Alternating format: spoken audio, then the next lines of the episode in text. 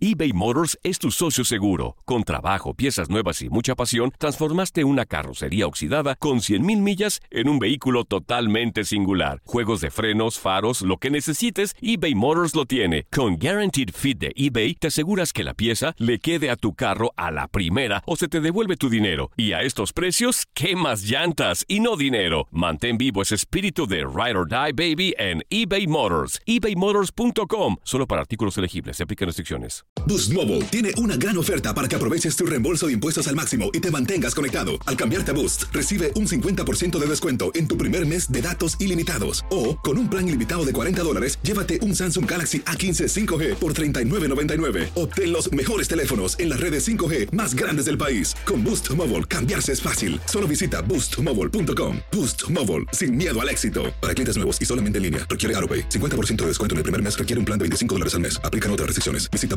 boostmobile.com para detalles. Si no sabes que el Spicy McCrispy tiene Spicy Pepper Sauce en el pan de arriba y en el pan de abajo, ¿qué sabes tú de la vida?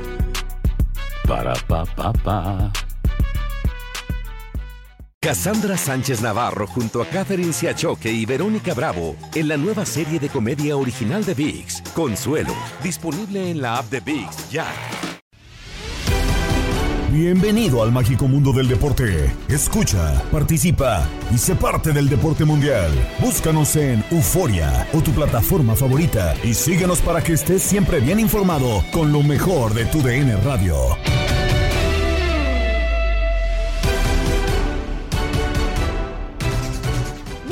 Una vez más al podcast Lo mejor de tu DN Radio. Un saludo de Gabriela Ramos, ya listos para llevarles lo más destacado en la información deportiva. La selección mexicana sacó un sufrido triunfo ante Panamá en la cancha del Estadio Azteca que lo dejan en la pelea por la calificación directa a Qatar 2022. El juego fue polémico por el penal que dio la victoria, las dudas que deja la actuación en los tres compromisos de la fecha FIFA y las declaraciones al final del partido. El análisis llegó a la mesa de Fútbol Club con Gabriel Sainz, Ramón Morales, Moisés Muñoz y Max Andalón. Primero, a ver, señor Ramón Morales, ¿le gustó México ayer? Mejoró, pero no lo suficiente para gustarme. O sea, con respecto a, esta fecha FIFA de tres partidos, ¿no? Sí, sí, sí, O sea, claro, a esto, de no esto lo estamos hablando. suficiente para gustarme. Perfecto, muy bien. Moy Muñoz, ¿qué pasa con el tricolor que no convence? ¿Qué le pasa a la, a la selección del Tata Martino? Creo yo que le hace falta contundencia, Gabo. No sé si coincidan conmigo, pero para mí lo que le hace falta a la selección es contundencia. Esto, obviamente, si dejamos a un lado el partido contra Costa Rica, que creo que contra Costa Rica pues no hubo ni funcionamiento, ni, ni táctica, ni técnica, ni disposición, casi nada por parte de los jugadores.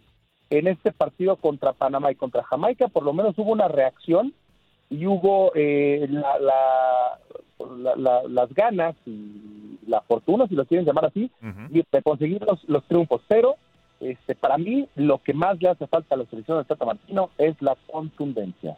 Y le cuesta mucho llegar al gol. Eso puede ser parte de, eh, también en el sentido de que ha te- terminado perdiendo futbolistas en la delantera, que ayer eh, recupera a Raúl, pero Raúl, y mismo Raúl lo, lo dice, eh, fallé muchísimo, fallé muchísimo. Así que bueno, eso también, el tema es complicado. Max Andalón, Martino prácticamente va a calificar a la selección, o pareciera que va a calificar a la selección a Qatar. ¿Se tiene que quedar, Martino? Es complicado. Creo que depende. eh, a ver, me preguntas si se tiene que quedar o si se va a quedar. Yo No, creo sí, que se, va a tiene quedar. que quedar. Ah, bueno, eso me queda claro, se va a quedar. Pero se tiene que quedar. A Porque no. hablábamos de un ultimátum antes del partido de ayer, eh, que si perdía o, o si, ganaba, pues bueno, terminó ganando. Pero al equipo, pues no gusta.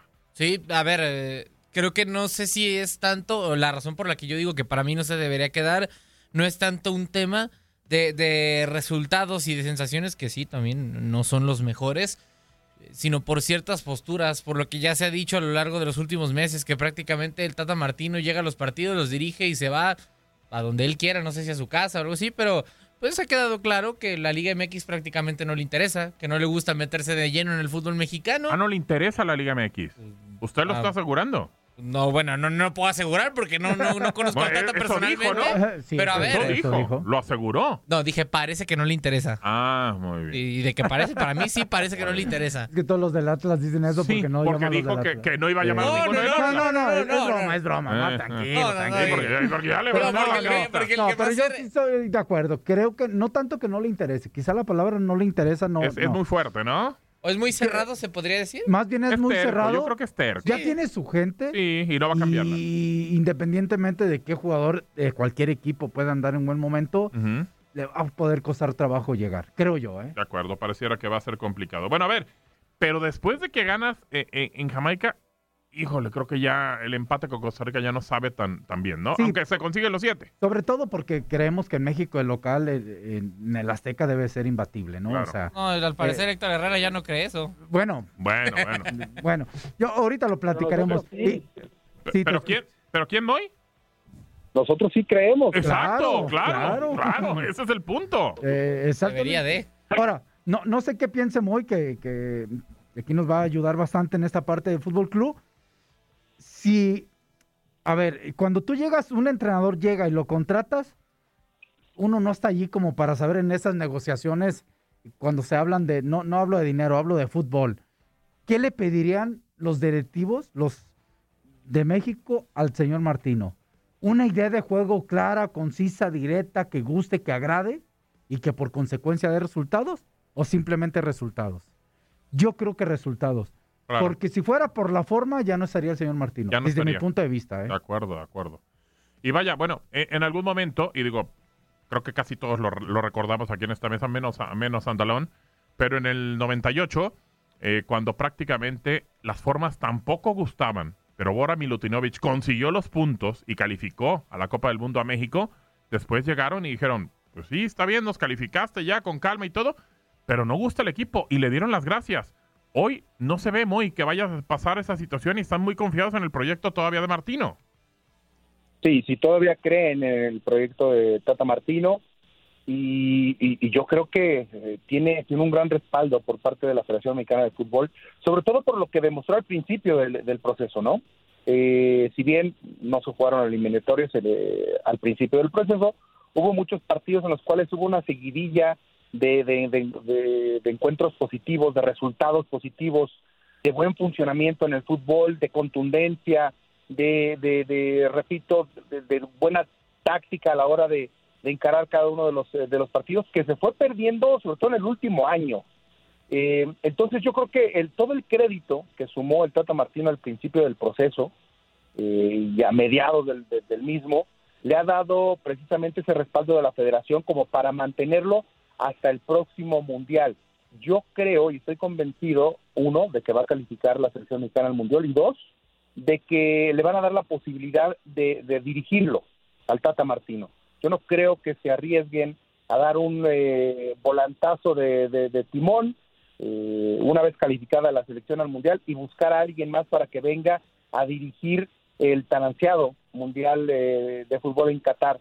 Yo creo que esta, esta combinación, este crédito que sumó, lo repito, durante el inicio y mediados de su proceso, le ha dado esa oportunidad ahora de mantenerlo en el banquillo para lo que resta de esta eliminatoria, que son tres partidos más, y posteriormente enfrentar el Mundial de Qatar en 2022. Sí, parece que así va a ser. Que, que ese buen arranque que bien menciona Moy, y estamos de acuerdo, eran no con rivales, quiero, no quiero ser irrespetuoso, tan No, fuertes. Pero no tan fuertes, claro. Y cuando tuvo algunos un poquito complicados, el amistoso con Argentina, nos va mal. Nadie le, no, no bien. este, cuando vino esa, esa situación de la Nation League con Estados Unidos, Correcto. fue mal. Después viene la situación de la Copa de Oro, fue mal. Entonces, como que ahí fue perdiendo esta situación. Otra cosa que yo veo desde afuera Ujú. es el bajo de nivel de juego de algunos jugadores mexicanos también. ¿eh? O sea, también creo que está pasando eso, eh, porque muchas veces México ganaba partidos. La idea de juego está clara, el 4-3-3 o, o- o- o el parado táctico. Y, y de repente basábamos mucho en la capacidad de velocidad individual o colectiva eh, eh, del, del talento de Lozano, de Jiménez, Sí.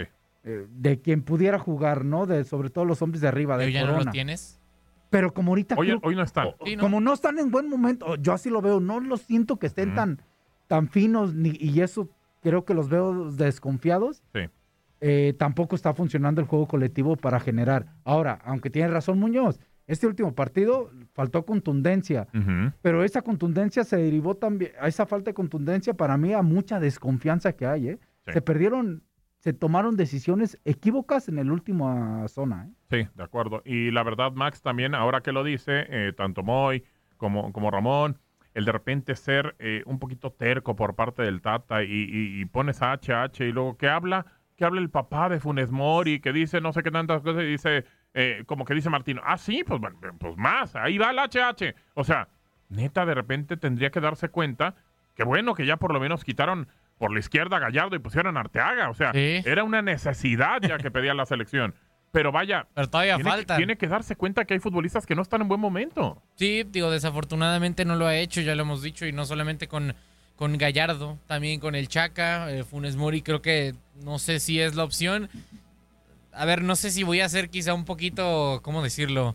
Dilo, Eh, dilo, dramático, todo. pero a mí me da la impresión, o parecería ¿Mm? que esta selección se esfuerza porque la odien. Porque, a ver, las declaraciones de Herrera, digo, no, o sea, sé que no es así, sé que no es así, pero parecería. A ver, las declaraciones de Herrera, que el Tata Martino se case tanto con un 11, que no cambia absolutamente nada, que ya todos sepan en CONCACAF cómo juega En y así le saben conocen, jugar. pero Sí, clarito, saben cómo. entonces, a ver, si no está funcionando o si te deja dudas y no cambias, pues ¿qué te puede esperar?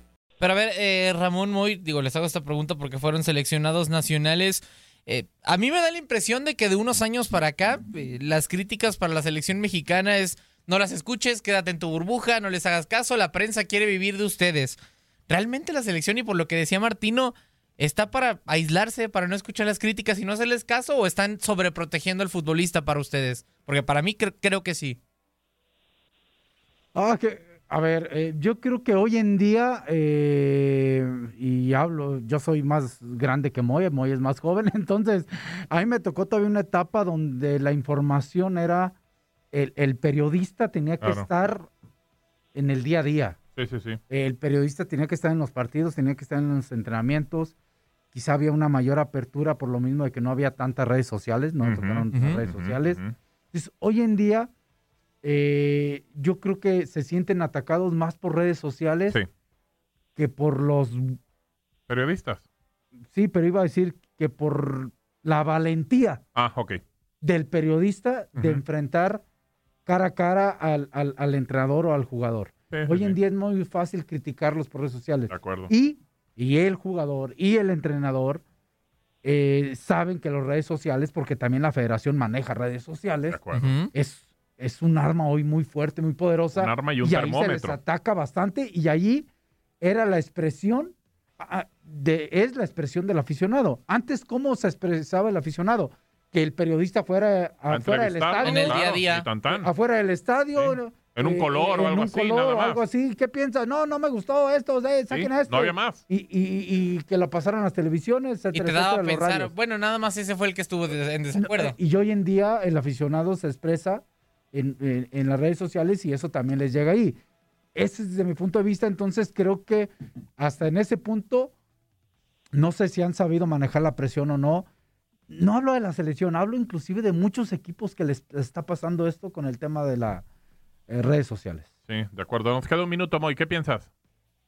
Sí, lo, lo mismo, lo mismo. Son tiempos eh, totalmente diferentes y yo creo que aquí tiene que caber también mucho la inteligencia, la madurez del jugador mexicano para poder aceptar las críticas que son constructivas y simplemente hacer a un lado las que son destructivas, porque vas a encontrar en redes sociales de todo. Claro. Sobre todo vas a encontrar cosas mucho más negativas que positivas. Sí. ¿De acuerdo? Deben ser muy, pero muy cuidadosos en de dónde están escuchando la información, qué es lo que están diciendo y si realmente esto les puede llegar a afectar, pues mira, mejor no te metas. Y a eso me refiero, y a eso quiero pensar que se refiere también el Tata Martino, de que se van a ocupar únicamente de lo que pueden hacer dentro del terreno de juego y ni siquiera volteen a ver las redes sociales, no volteen a ver Claro. absolutamente nada que Aíslense. pueda crear algún, algún tipo de, de desconfianza a la hora de salir a jugar.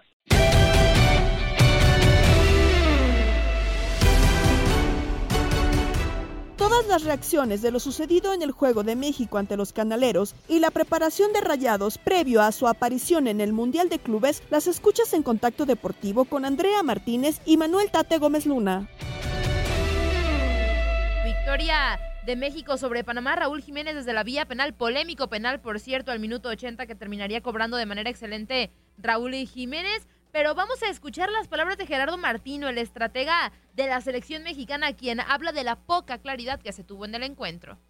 Es un partido donde tuvimos mucha, mucha entrega, muchos deseos, muchas ganas, mucha voluntad, eh, poca claridad, sobre todo para definir situaciones este, de ataque muy claras para que terminen siendo situaciones de gol. Eh, pero que creo que a lo largo del partido, en el análisis general del partido, lo hemos ganado bien. Conforme se fue pasando los minutos parecería que, iba existiendo y creciendo la tensión dentro de la cancha. Eh, esa parte, ¿cómo se logró tra- trabajar o, o al final esa tensión se la sentían ustedes también? Sí, pero eh, a ver, el- el- más allá de que el equipo a veces lo hace y otras veces no, en estos tres días hubo una gran diferencia. Eh, cuando nosotros tenemos la búsqueda, este, mm, eh, respetando una idea de juego, eh, eh, tenemos posibilidad de tener éxito.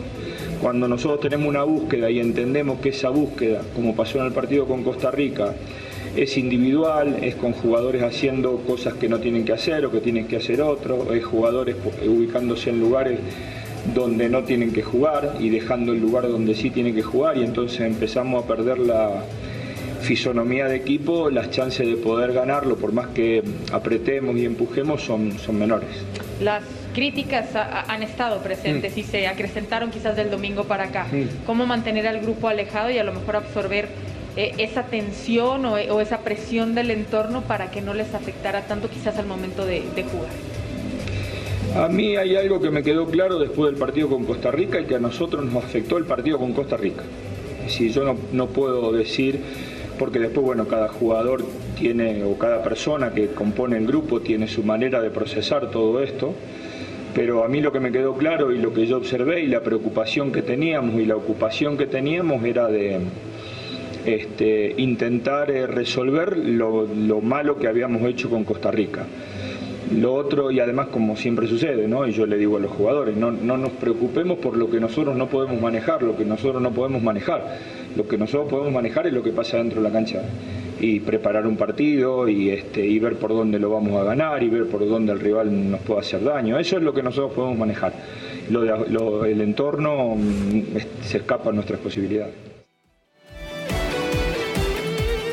Vamos ahora con las palabras de Raúl Jiménez, el autor de la única anotación de México en este partido, quien dice que hoy falló mucho y que aún siguen en la pelea por ese boleto directo al Mundial.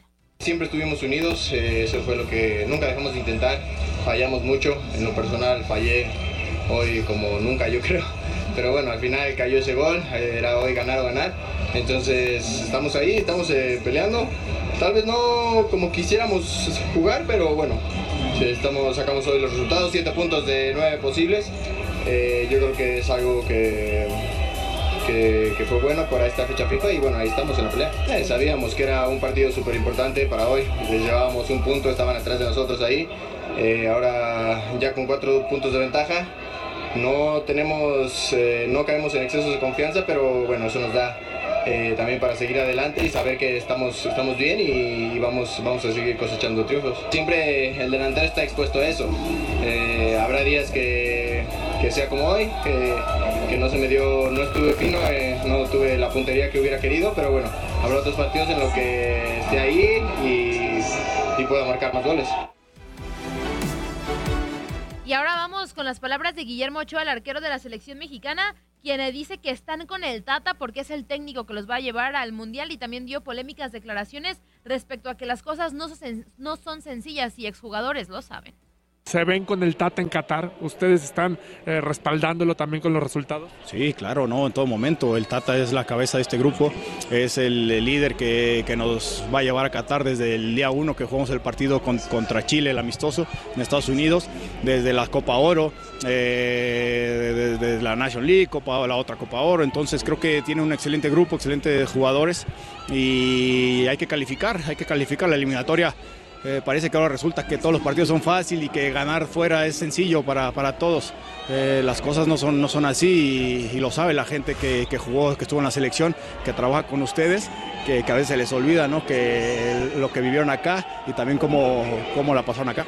Palabras de Guillermo Ochoa y por otro lado Irving Lozano resultó lesionado en el compromiso ante Panamá, abandonó el terreno de juego en camilla y debió ser atendido por los servicios médicos de la selección mexicana. Napoli, el equipo del Chucky, fue el primero en informar sobre el estado de salud del atacante mexicano, revelando en un comunicado lo siguiente.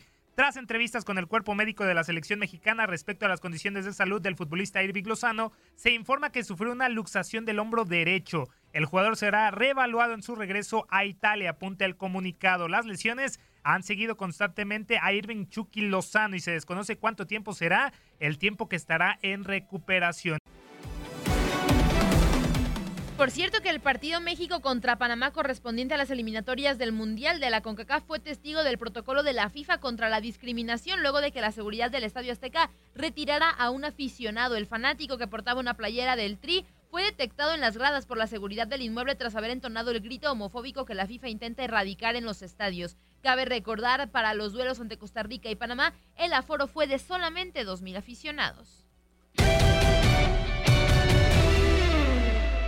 Estados Unidos venció 3 eh, por 0 a Honduras en San Paul, Minnesota, a menos 17 grados centígrados. Un clima eh, un tanto criminal y que deparó en que este, en este partido Estados Unidos y Honduras hubiera tres bajas para los visitantes durante el medio tiempo, luego de darse a conocer que los, los seleccionados se congelaron en, el Allianz Field de Minnesota. Hablamos del portero Luis eh, López y también Romel Kioto, además de Brian Roches, no salieron al segundo tiempo. Horas antes del compromiso eliminatorio, el servicio meteorológico local alertó el riesgo de congelamiento en menos de 20 minutos para cualquier persona que se encontrara a la por lo que recomendó no salir o hacerlo con la ropa térmica adecuada. Y vamos a escuchar las palabras de Hernán Darío El Bolillo Gómez eh, después de esta derrota, el partido número 11 de estas eliminatorias sin ganar de Honduras, un desastre, último lugar y se quita presión el bolillo. No soy el problema, esto me lo heredaron, yo no lo tomé.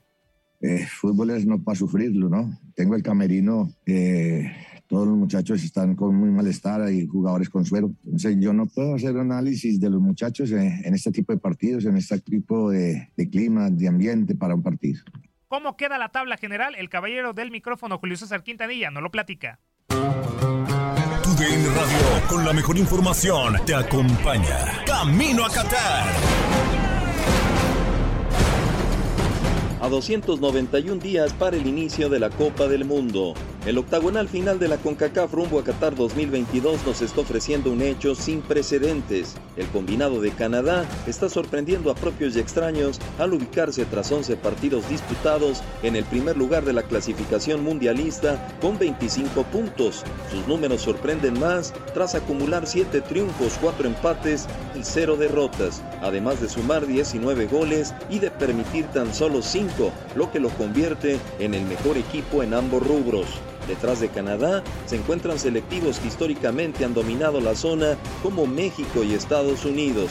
A ambos equipos ya les tocó enfrentarlos con un saldo de dos triunfos y dos empates. Al campeonato le restan tres partidos y los mismos serán ante escuadras que pelean el tercer o cuarto lugar del sector o equipos ya eliminados, por lo que tal parece que solo una catástrofe evitaría que el conjunto de la hoja de Maple comandado por John Herman se clasifique a la Copa del Mundo de Qatar 2022, informó Julio César Quintanilla.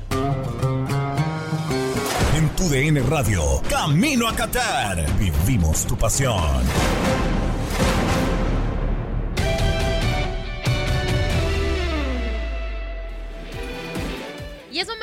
Del Mundial de Clubes porque ya se llevó a cabo el primer compromiso. El Al Jazeera derrotó 4 por 1 a Aspira y con esto, bueno, ya está en la segunda ronda donde enfrentará al Al Hilal. Por cierto, que en entrevista exclusiva para tu DN, Ponchito González reafirmó lo que declaró su compañero Eric Aguirre respecto a que Rayados se ve como campeón del Mundial de Clubes. Vamos a escucharlo.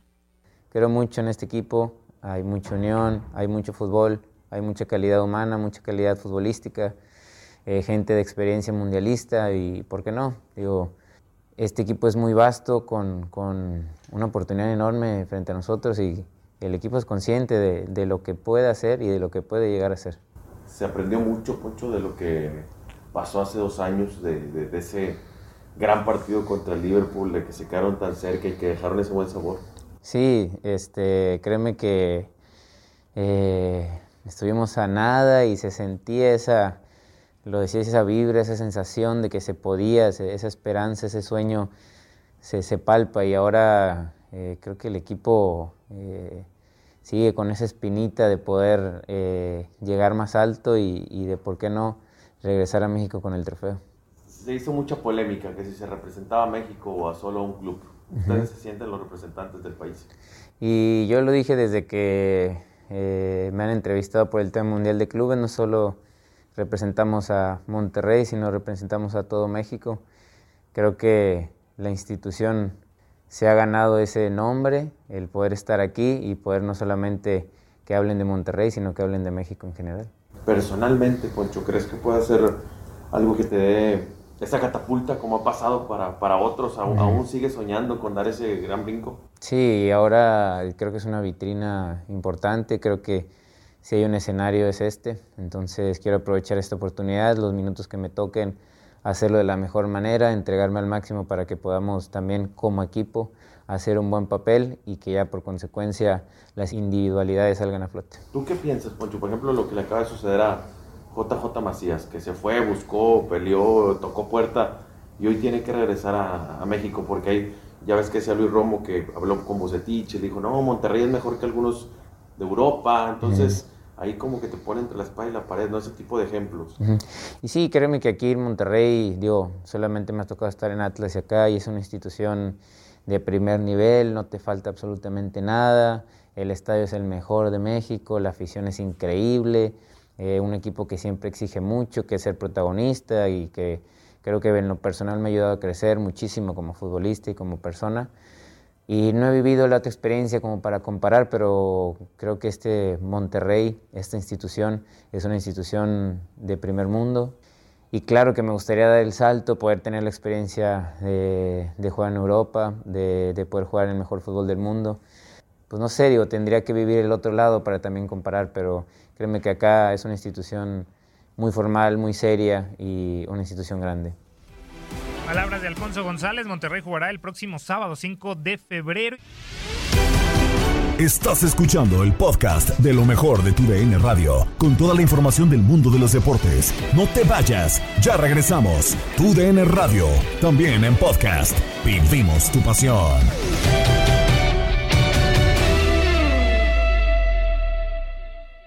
eBay Motors es tu socio seguro. Con trabajo, piezas nuevas y mucha pasión, transformaste una carrocería oxidada con 100.000 millas en un vehículo totalmente singular. Juegos de frenos, faros, lo que necesites, eBay Motors lo tiene. Con Guaranteed Fit de eBay, te aseguras que la pieza le quede a tu carro a la primera o se te devuelve tu dinero. Y a estos precios, ¿qué más llantas y no dinero? Mantén vivo ese espíritu de Ride or Die Baby en eBay Motors. ebaymotors.com. Solo para artículos elegibles. Se aplican restricciones.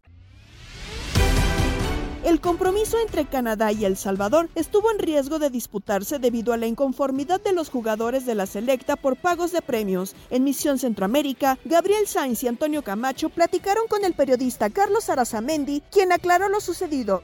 Una nota que nos sorprendió porque todos estábamos camino al estadio para iniciar nuestras respectivas transmisiones cuando de repente surgió un comunicado publicado en las redes sociales de los jugadores en la que expresaban su descontento con la dirigencia. Hubo una reunión en la que no se había cumplido eh, con el pago de los premios, de los viáticos, de otros, eh, diríamos, acuerdos que habían establecido los jugadores y el Comité Ejecutivo de la Federación de Fútbol. Ellos en su misiva manifestaban que no se presentarían al partido para sentar un precedente. Sin embargo, Momentos después, la federación convoca una conferencia de prensa en el auditorium del edificio federativo y antes de que esta comenzara, se conoció la postura de cambio de decisión de los jugadores que sí se presentarían, que lo harían por su familia, por la afición, etcétera, etcétera. En resumen, es un tema administrativo que perjudicaba en ese momento a la parte deportiva porque no se vivieron consecuencias de lo que pudiera pasar con la selección nacional y con los mismos jugadores, la Federación Salvadoreña de Fútbol en cuanto a sanciones a nivel internacional. Al final, el partido se llevó a cabo, la situación se resolvió, parece que hubo un mal manejo en ese sentido, como que todavía no terminamos de aprender porque no es el primer suceso que se da a las puertas de un partido tan importante como el de Canadá. Por lo tanto, de aquí en adelante nada más nos queda esperar, saber si no se han abierto fisuras, en este caso en la relación entre Junta Directiva de la Federación Salvadoreña de Fútbol, cuerpo técnico y jugadores de cara a los próximos tres partidos. Es lamentable porque en siete meses Hugo Pérez demostró que tenía la capacidad de convencer a jugadores nacidos en los Estados Unidos o jugadores eh, hijos de salvadoreños radicados en la Unión Americana, procedentes de USL y de MLS, y que al final no sabemos qué decisión van a tomar de cara al futuro con las convocatorias que vendrán para el mes de marzo. Eso es, eso es lo principal, Carlos, y creo que eh, eh, Hugo había hecho un trabajo de convencimiento real eh, nos había regalado pasajes importantes en Copa Oro. Uno decía, El Salvador, cuidado, eh, puede ser una selección importante. Desaprovechó partidos como local, la verdad, así terminó haciéndolo, empatando en muchos y, no pudiendo sacar los, los puntos necesarios para poder estar. Hoy en día, ¿tú sabes si Hugo Pérez está decidido a seguir? Porque ya eh, entiendo que obviamente la federación va a tomar una decisión, pero Hugo Pérez está confiado en seguir en esta selección o no? El discurso del técnico ha sido ese que él tenía trabajo asegurado con la Federación Mexicana de Fútbol, anteriormente con la Federación Estadounidense de Fútbol, pero que él tenía la firme intención de venir y colaborar con el país de nacimiento. Recordemos que Hugo incluso buscó ingresar a la selección nacional en la década de los 90 y no se le permitió. Y por eso es que representó a Estados Unidos en el Mundial del 94, en Juegos Olímpicos y también siguió su carrera por Europa él vino y al final presentó un proyecto a los jugadores que no cualquiera iba a, decidirse por El Salvador, especialmente aquellos jugadores que tenían la opción de jugar para otros países. El caso, por ejemplo, de Alex Roldán. Si bien es cierto Guatemala no ha sido protagonista, Guatemala lo invitaba. Él también tuvo pasos por selecciones juveniles de Estados Unidos. Bueno, de hecho, su hermano juega en la selección de los Estados Unidos en este momento.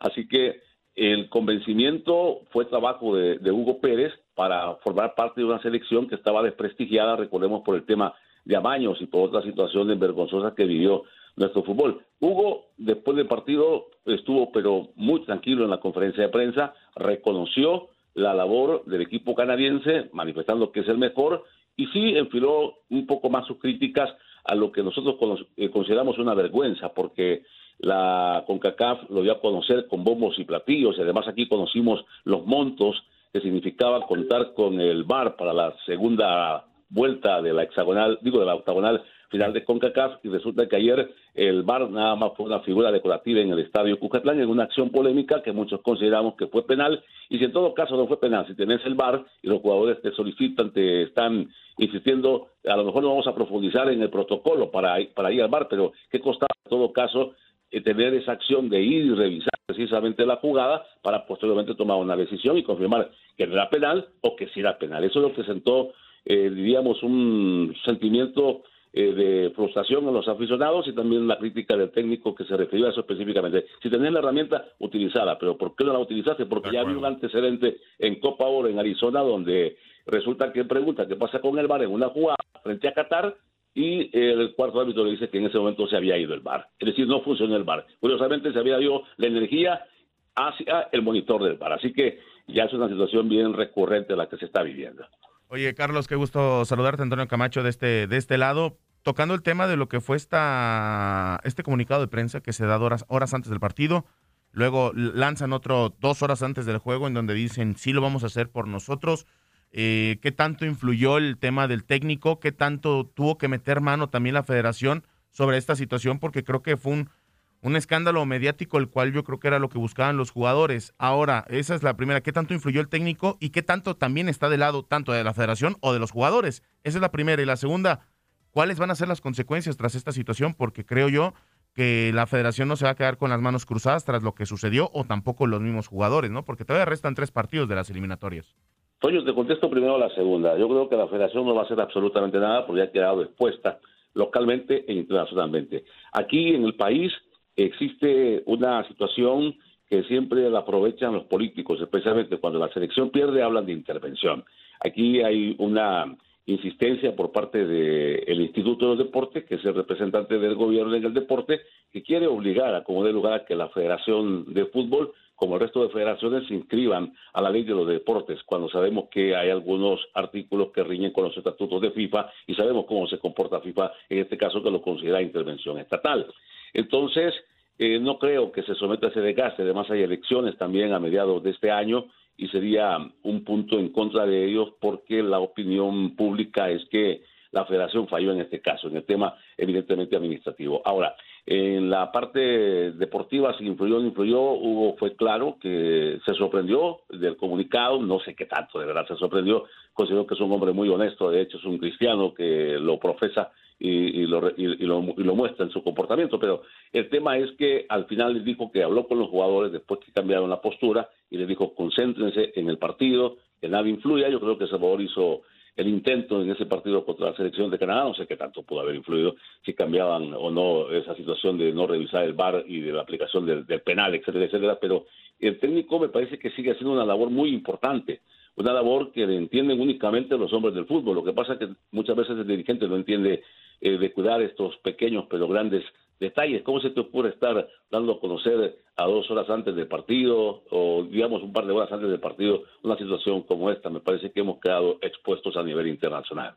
Sí, sin duda. Y vamos a ver qué se viene más adelante. Eh, por lo menos para la próxima fecha, eh, que va a ser en marzo, Carlos, ¿se tiene ya alguna resolución? ¿Si van a seguir estos futbolistas? ¿No van a seguir? ¿Se va a tener que agarrar una sub-20? A lo mejor algún equipo local. ¿Qué va a terminar sucediendo? ¿No se sabe nada? No, no. Hugo Pérez eh, acaba de, de, declarar que él le ha recomendado a los jugadores que se vayan tranquilos a sus respectivos clubes, aquellos que están en competencia, a sus pretemporadas, aquellos que, que tienen que sumarse, por ejemplo, los jugadores que militan en la MLS o en la USL y que todo lo, lo, lo, valoren, que lo consideren con calma. Es un grupo bastante sano, la verdad que, que cambió muchísimo. Aquí ha habido, eh, como ocurre en todos los países, que no son todos los que están y están todos los que deben estar, así que él ha mantenido firme, pero muy firme su posición. Hay jugadores que son mediáticos, hay jugadores que, que representan a clubes muy populares en el, en el país y las barras organizadas han querido influir para que llamen a este, para que llamen al otro, y él se ha zafado rapidito y dice, no, estamos pensando de cara al 2026, porque el contrato de Hugo, claro que es hasta el 2026 también. Así que me parece que la labor de él va a ser esa, la de convencimiento, así como los hizo llegar para estos siete meses que tiene estar al frente, seguramente los va a convencer para terminar como Dios manda lo que resta de este eliminatorio, independientemente que ayer ya de manera oficial la selección salvadoreña haya quedado fuera de la competición. Correcto. Carlos, eh, te mandamos un abrazo, amigo, muchísimas gracias, un abrazo a toda la gente en El Salvador. Y pues bueno, vendrá el 2026 y habrá otra oportunidad de ir a la Copa del Mundo. Hay que ponerse a trabajar porque ya son 40 años hasta aquí sin estar en una Copa del Mundo. Correcto, hay que ponerse a trabajar y cambiar las cosas.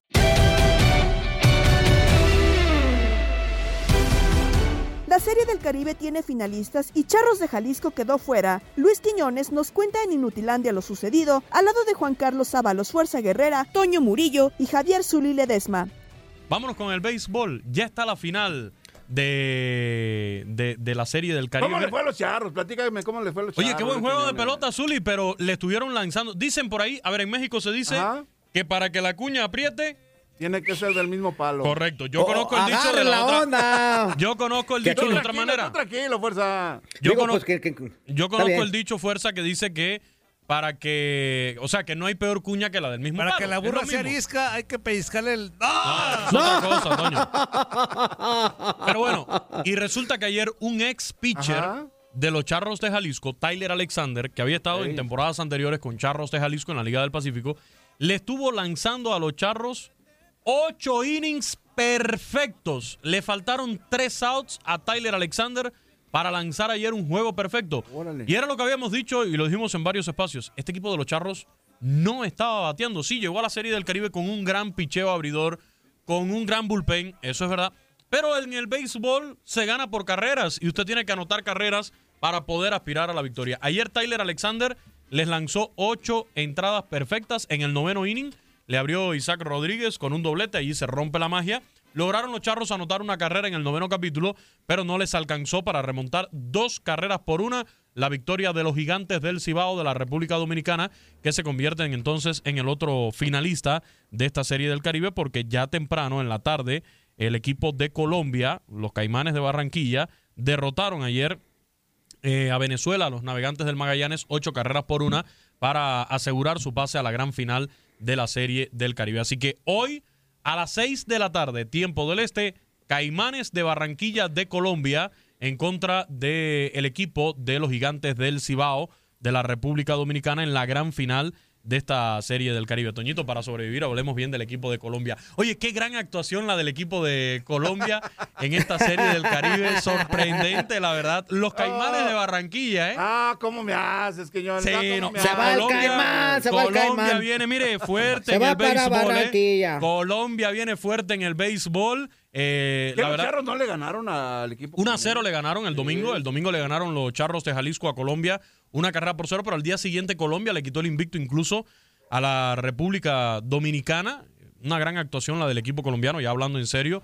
Eh, una liga que no es de las más fuertes. De hecho, Colombia y Panamá van como invitados a la Serie del Caribe. Ni siquiera son miembros plenos de la Confederación de Béisbol Profesional del Caribe, pero han dado mucho brillo a este torneo. Ya Panamá, cuando fue sede emergente en el 2019, ganó esa Serie del Caribe. El equipo panameño logró llevarse el título y bueno, ahora Colombia está en la gran final ante la República Dominicana. Está muy difícil para Colombia ganarle hoy a Dominicana en la final, pero es béisbol.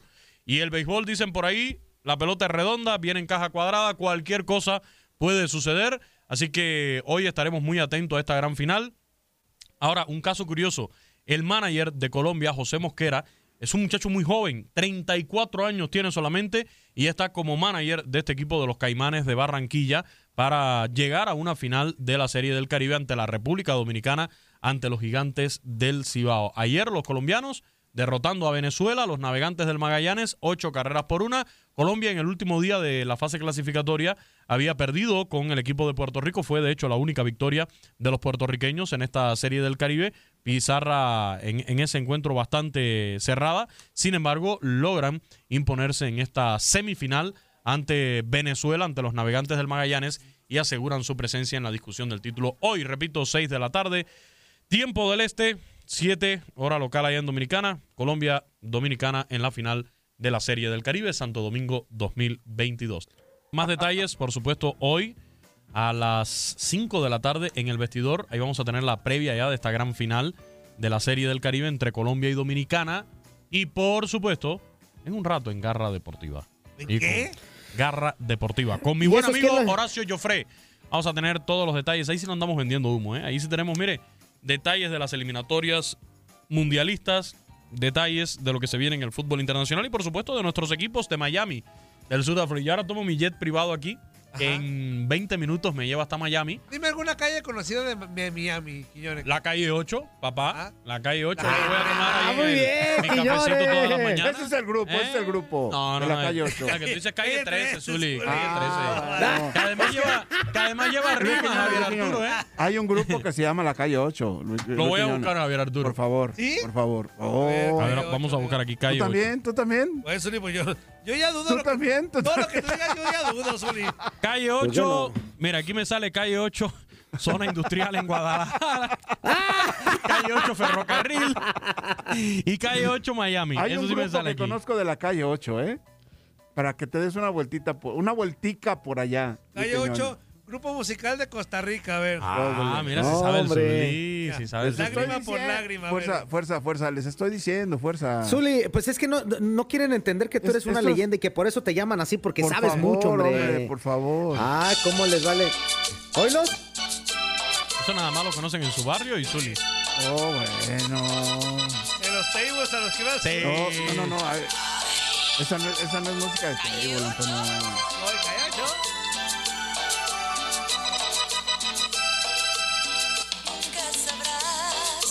¿Oílos? Yo, yo. Ah, está rítmica eso. Yo, Eso, yo, Zulí. yo, yo. Ya cállate el hocico. Bien, buenas rolas, buenas rolas, ¿eh? Hasta aquí el podcast Lo mejor de tu DN Radio. Se despide Gabriela Ramos y te esperamos en nuestro próximo episodio. Has quedado bien informado en el ámbito deportivo. Esto fue el podcast, lo mejor de tu DN Radio. Te invitamos a seguirnos, escríbenos y deja tus comentarios en nuestras redes sociales, arroba tu DN Radio, en Twitter y Facebook.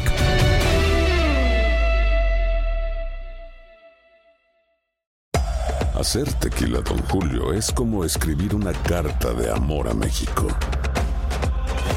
Beber tequila, Don Julio, es como declarar ese amor al mundo entero. Don Julio es el tequila de lujo original, hecho con la misma pasión que recorre las raíces de nuestro país. Porque si no es por amor, ¿para qué? Consume responsablemente. Don Julio Tequila, 40% alcohol por volumen, 2020. Importado por Diageo Americas, New York, New York. La Liga de Expansión MX fue testigo de dos títulos más. El Tapatío. El Tapatío logró lo impensado. Logró ser campeón. Y del conjunto de Cancún. Y se encienden los juegos pirotécnicos. Y Cancún va a ser campeón. 3 por 0 vencen al Atlante. En este 2024 continúa con nosotros y vive tu pasión en la frecuencia donde más fútbol se transmite. Tu DN Radio. Vivimos tu pasión. This is the story of the one. As head of maintenance at a concert hall, he knows the show must always go on. That's why he works behind the scenes, ensuring every light is working, the HVAC is humming, and his facility shines. With Granger's supplies and solutions for every challenge he faces, plus 24 7 customer support, his venue never misses a beat. Call quickgranger.com or just stop by. Granger, for the ones who get it done.